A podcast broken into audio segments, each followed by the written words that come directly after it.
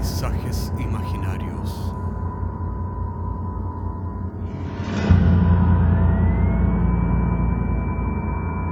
Una producción Cortés Rojas.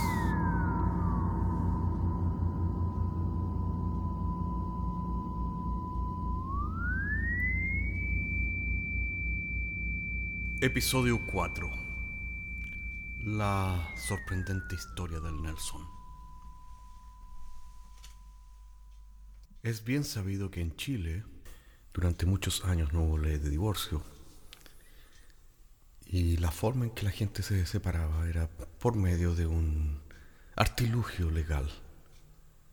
Un problemilla que había en la ley que un abogado encontró, de hecho, un abogado que fue presidente de la República. El tema es que en países como Estados Unidos eso es lo que convierte un gran abogado de un abogado que no es muy bueno. Y cualquier cosa puede suceder.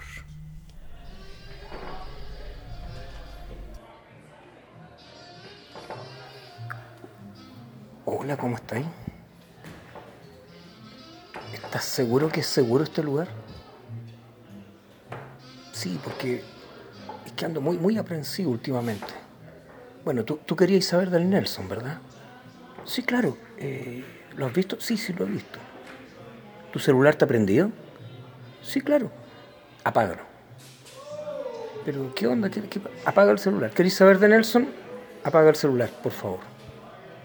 Bueno, bueno, pero cálmate, cálmate. ¿Qué te pasa? Estoy nervioso, padre, estoy nervioso. Como tú sabes, Nelson se fue a Estados Unidos. Cuando le fue bien, patentó un invento que consistía en un dispositivo para evitar todo tipo de incendios. Una especie de polvo que inhibe todo el foco de fuego, quedan inhibidos con esto. Por supuesto, era mucho más efectivo que, que esas duchitas que se han instalado en algunos edificios y hoteles. Bueno, Nelson junto con otros vendedores se dedicó a vender por sí mismo el invento después de que hubiera sido patentado. Por supuesto, sus naturales enemigos eran las compañías de seguro y aunque usted no lo crea, ciertas compañías de bomberos del medio oeste norteamericano, que, en el área que eran justamente el área de acción donde Nelson acostumbraba a hacer sus ventas.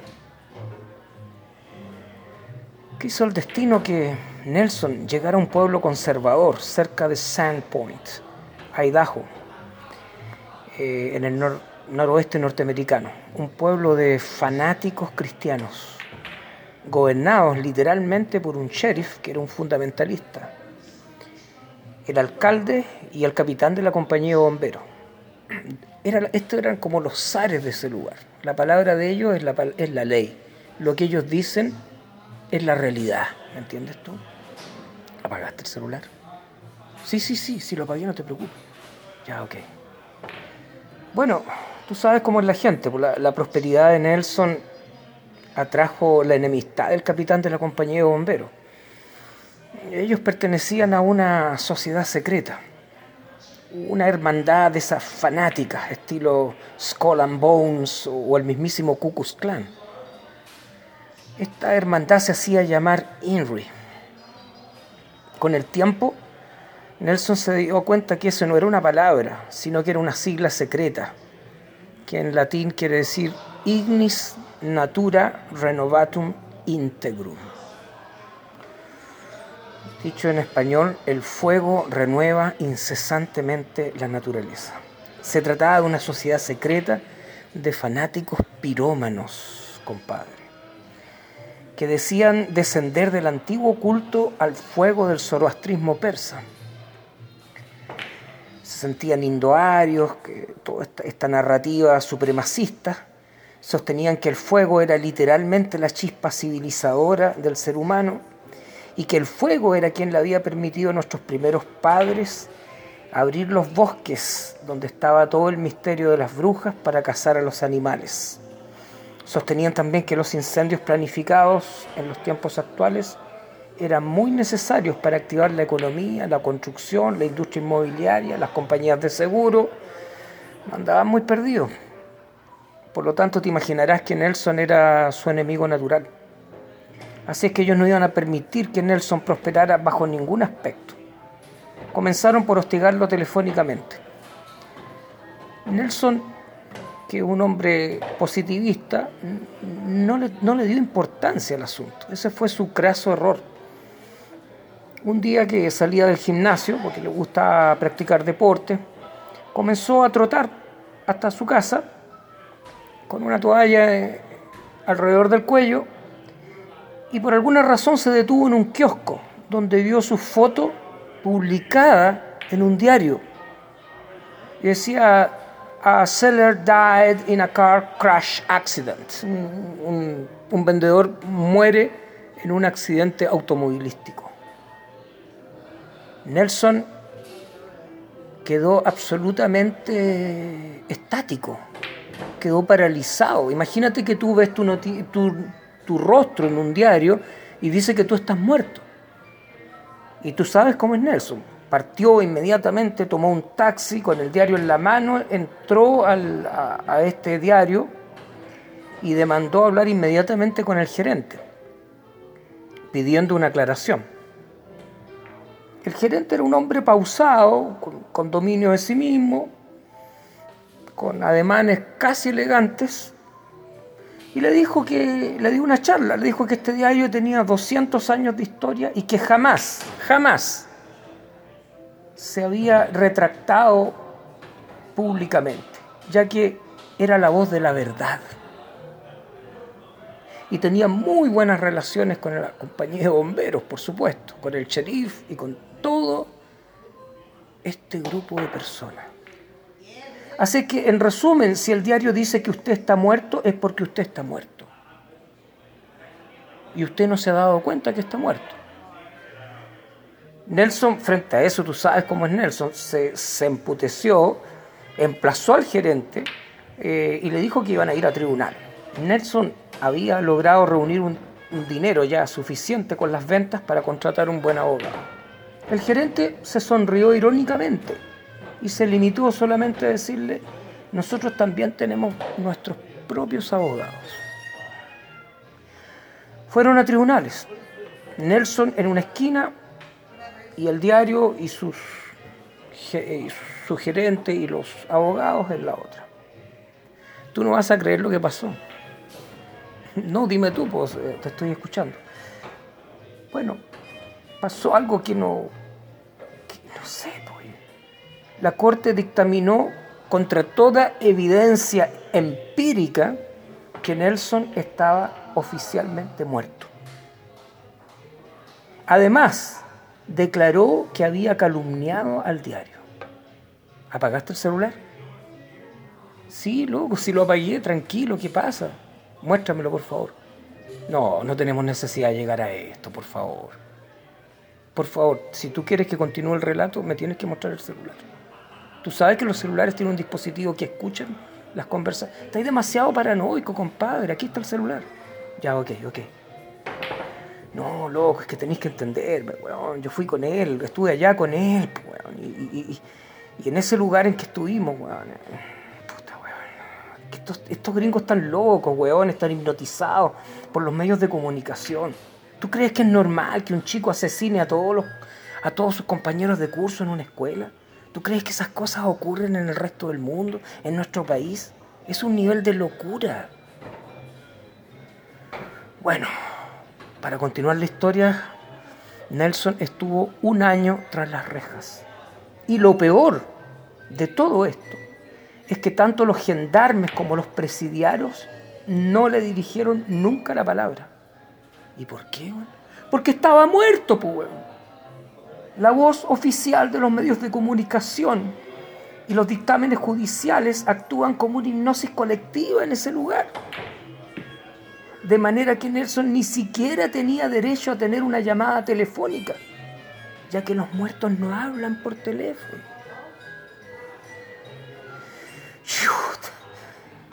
Es que lo que tú me cuentas es descabellado. No. Discúlpame, pero es difícil para mí procesar lo que tú me estás hablando, ¿me entiendes? Yo nunca había escuchado algo así. ¿Sabes lo que hizo Nelson cuando salió de la cárcel? No sé, a esta altura del relato no tengo idea qué pudo haber hecho. Bueno, sigue la lógica. Fue al cementerio. ¿A qué? ¿Cómo a qué? A buscar su tumba. Obvio. Si el Estado declaró que estaba muerto, tiene que existir una tumba que lo comprobara. Y también tiene que estar el cuerpo del fallecido. No diga él. Claro. Y fue a la tumba, fue al cementerio, encontró su tumba, fue de noche, por supuesto. Y a esta altura Nelson un año en que nadie, que había sido totalmente ignorado, a esta altura Nelson estaba totalmente desequilibrado, como lo estarías tú, lo estaría cualquiera frente a esa situación de incomunicación humana. Así que comenzó a arañar la tierra con una, tenía un, hasta que llegó al ataúd. Y claro, el ataúd estaba sellado. Y en el en la parte de, afuera del ataúd decía Nelson Droguet, rest in peace.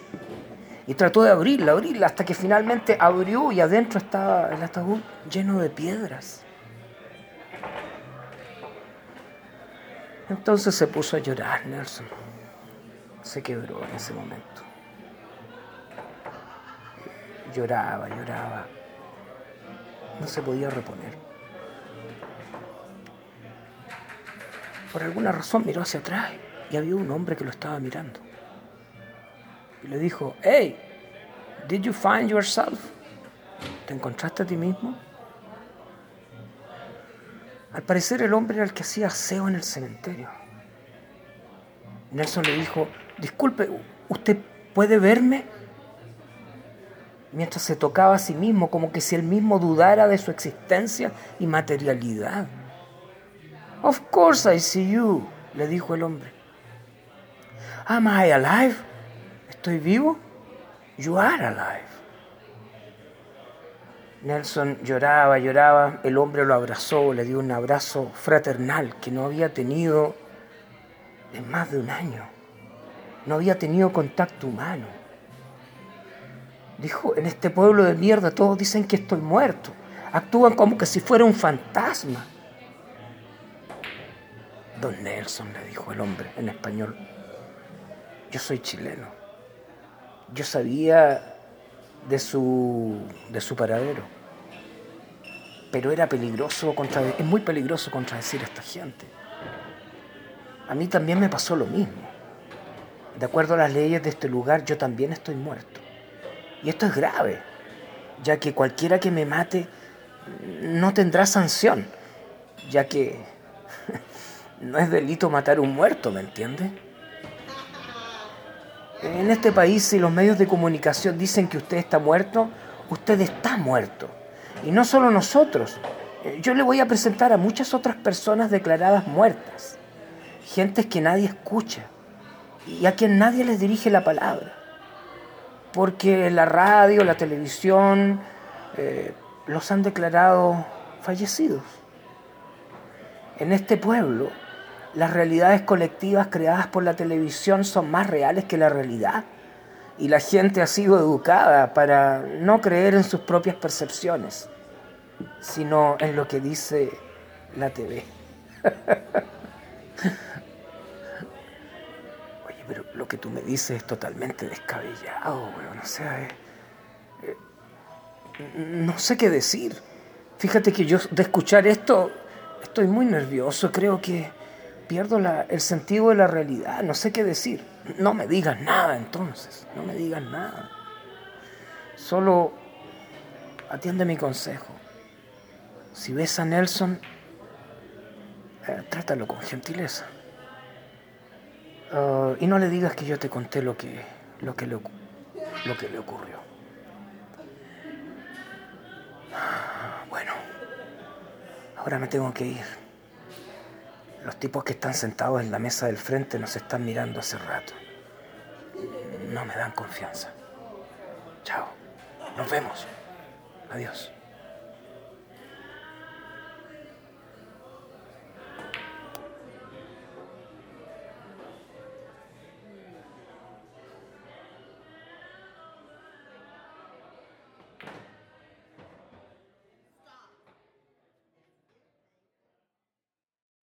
Cosa curiosa de esta historia es que a mí me ha pasado exactamente lo contrario. El otro día fui al pub y adivinen qué. Estaba Elvis tomándose una cerveza en el rincón. Nos vemos la próxima semana. Paisajes Imaginarios es un podcast semanal que se distribuye con una licencia pública general. Puedes encontrarnos en iTunes, Spotify o donde quiera que escuches podcasts. Contáctanos a paisajes.caco.cl. Hasta la próxima semana.